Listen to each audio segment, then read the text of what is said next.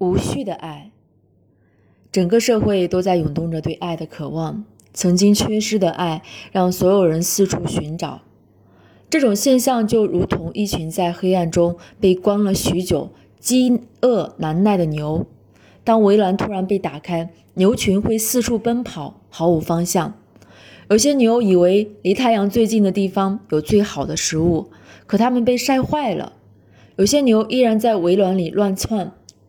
可它们被饿坏了；有些牛四处奔跑，希望寻找到最好的草场，可它们被累坏了。艾尔的内心也如同打开了的闸门，那种对爱的强烈需求无法自控。艾尔感到从未有过的脆弱慢慢袭来，生命如同空洞的躯体，急切的需要爱来填充。只是自己的伴侣似乎跟自己一样空洞，又如何能够给予自己？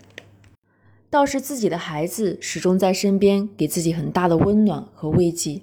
于是，当艾尔脆弱的时候，他向孩子哭诉；无助的时候，将一切希望都寄托在孩子身上。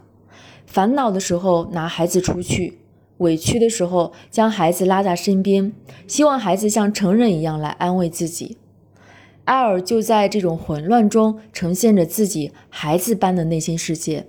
却要求自己的孩子像大人一般照顾和体贴自己，并完成自己曾经丧失的或者没有得到的期望，或者成至少也是一个顺从的帮助自己情绪释放的倾听者。艾尔以为这就是爱自己的孩子，就像艾尔一样，许多父母在无系无意识中都让自己的孩子成了自己的父母。直到有一天，有人告诉他，这个世界是个有秩序的世界，人也是个有秩序的生命体，当然，情感也是有秩序的。每个孩子的到来都是为了激发父母内心的爱。做父母的责任就是无条件的爱自己的孩子。学会尊重，学会爱，让自己的孩子在无条件的爱中成长。如果我们没有获得过父母无条件的爱，在我们的内心留下了遗憾，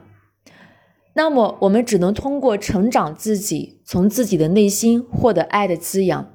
如果我们指望从孩子身上获得爱的滋养，那么我们的孩子又将延续我们的生命状态，这将是何等的悲哀！